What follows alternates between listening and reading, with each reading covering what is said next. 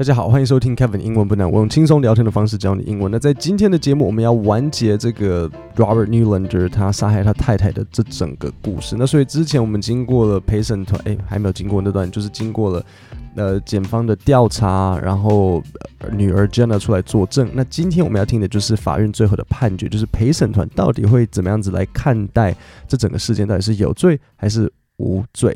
So after eight grueling days of testimony, District Attorney Bill Fitzpatrick addressed the jury one last time for closing arguments, asking them to pay close attention to the physical evidence, specifically the blood spatter on the walls and the injuries to Leslie Newlander's body。好，所以这边我有一个单字要讲，第一个就是 grueling。So grueling 的意思呢，就是呃很糙的意思，比如说像很很累，呃，可能可能比如说像你要拿你的医师执照，我随便举例了，比如说拿你的这个医师执照，然后这个过程是非常的累人的，所以我们就会讲说 getting my medical license was a grueling process，这个过程非常累人。或是如果说可能你的公司假设 Google 好了，你之前在那边工作的时候，你的行程很满很糙，他们让你做的很累，我们就会说 I had a very grueling schedule when I worked at Google。好，那所以这边呢是什么东西很 grueling 呢？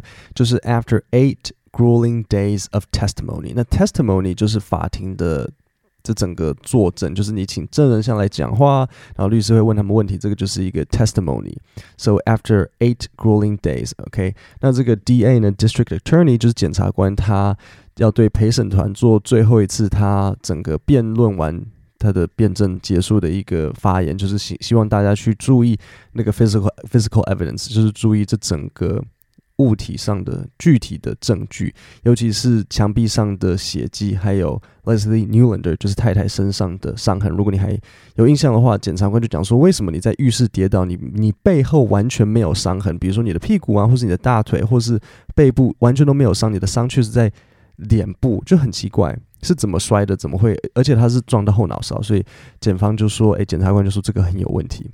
But there's one thing the DA could not share with the jury. DA 就是检察官。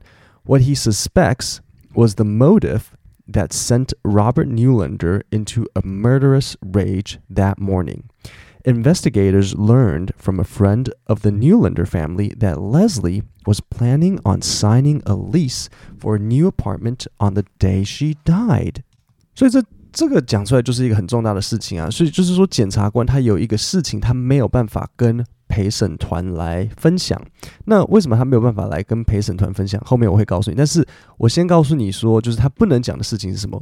就是说他认为呢，诶 r o b e r t Newlander 先生他是有动机要去杀他太太的。那这个是什么动机呢？就是在太太死掉的那一天，他其实当天准备好要去签一个租约 lease，就是租约。所以 signing a lease 的意思就是承租。他准备要搬走，对，太太准备要跟先生也说离婚也好，说分居也好，反正太太就是准备要承租在外面租房子，然后搬走。那检察官就认为说，诶，是这个事件让那个先生呢，让他这个怒火中烧，气到快要杀人。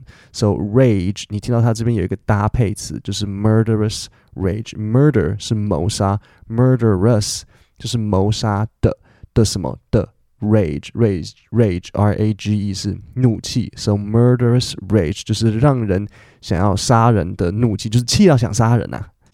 Leslie was on her way out. And this is not a guy that can deal with that, Fitzpatrick told Axelrod. Axelrod 就是我们的记者，所以 on the way out 就是准备要离开，他太太准备要离开他了。然后检察官认为说 Robert 没有办法 接受这个事情，他认为说，哎，这样子对他是很侮辱的，我没有办法接受你要离开我。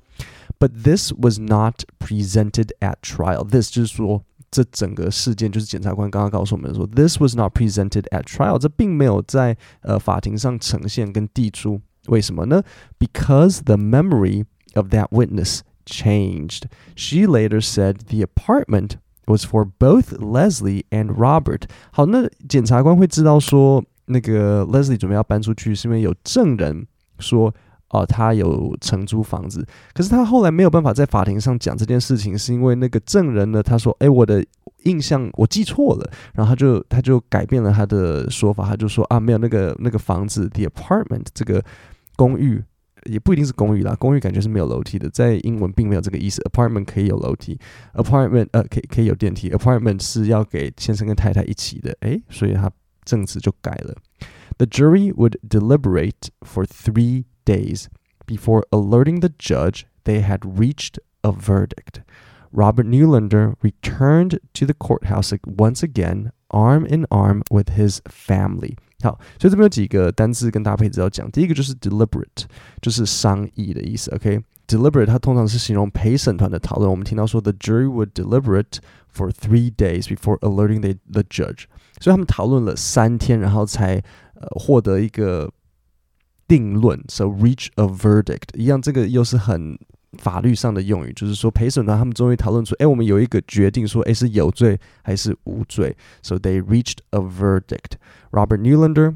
returned to the courthouse once again, arm in arm with his family。哈，又再度回到了这个法院，就是 arm in arm，arm in arm and a half years after Leslie Neulander's death, the jury found Robert Neulander guilty of her murder. A heartbroken Jenna broke the silence of the hushed courtroom, crying out to her father, I was there, you didn't do it. 好，这边有几个搭配词跟解释，还有单词，我要讲一下。So 第一个搭配词就是 to find someone guilty. So to find someone guilty 就是认定某人是有罪的，这是一个的法庭上的用语。OK，那再来一个搭配词就是 break the silence，就是打破这整个寂静。OK，break、the silence。再来，我想要解释一下 hushed courtroom。So hushed 的英文 hush 的意思是这样子，嘘嘘，这个是 hushed。hushed courtroom 就是说非常安静的这个法庭。OK，hushed、的意思是很安静的。那所以他的女儿听到说，哎，爸爸居然是被判有罪的的当下，女儿就觉得说，怎么他他非常认为。呃，爸爸是无罪的。他认为他当下在场，爸爸并没有杀死他妈妈。Newlander's family begged the judge for the minimum sentence of fifteen years，就是说家属都一直在拜托那个法官说，哎，判他就是最低最低的那个十五年就好，因为他是知道法律判都是比如说十五到终身监禁，然后法官可以自己裁定说，哦好，我要判你十五、二十还是一辈子这样子。那甚至呢，Leslie 就是太太的 sister，不知道是姐姐还是妹妹啦，因为英文 sister 就是都可以嘛。Joanne London Leslie spoke on the family's behalf。所以这个片语 to speak on someone's behalf 就是替某人在讲话，替某人在发声。所以他的 Leslie 的假设姐姐好了，Leslie 的姐姐就出来为整个家庭讲话。Had any of us even slightly suspected foul play of any sort? We would not be here today on Bob's behalf, she said. 好，这边有一个搭配词，就是 foul play。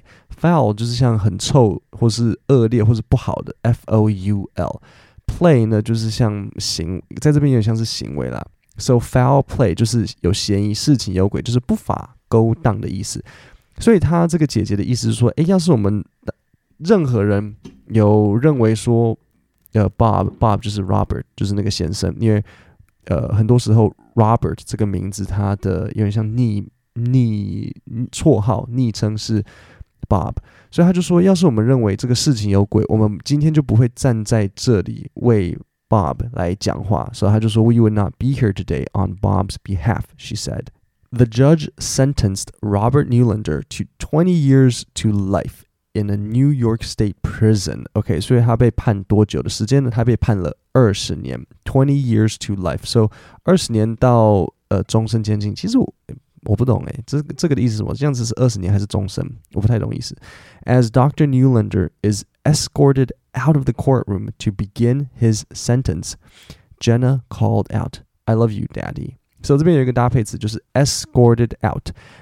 escort 的意思呢，就是在警卫的陪同下送出。So 呃，比如说 John was escorted out of the building after he attacked his coworker。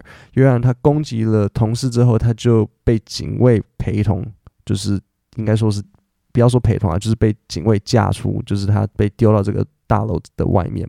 所以这个 Doctor Neulander 就是那个先生，他就被 escorted out of the courtroom to begin his sentence，他就马上从法院被带走，然后就准备要去坐牢了。然后他女儿就大喊说：“I love you, Daddy。” The Neulander children have now lost not only their mother but their father as well. well。所以他新闻的结局就说：“哎，他们除了失去了妈妈，现在也失去了爸爸。”好，那呃，今天的内容我会再重新念一次给你们听。这次就中间不会有任何解释。After eight grueling days of testimony, District Attorney Bill Fitzpatrick addressed the jury one last time for closing arguments, asking them to pay close attention to the physical evidence, specifically the blood spatter on the walls and the injuries to Leslie Neulander's body. But there's one thing the DA could not share with the jury. What he suspects was the motive that sent Robert Neulander into a murderous rage that morning. Investigators learned from a friend of the Neulander family that Leslie was planning on signing a lease for a new apartment on the day she died. Leslie was on her way out, and this is not a guy that can deal with that, Fitzpatrick told Axelrod. But this was not presented at trial, Fitzpatrick says because the memory of that witness changed. She later said the apartment was for both Leslie and Robert. The jury would deliberate for three days before alerting the judge they had reached a verdict.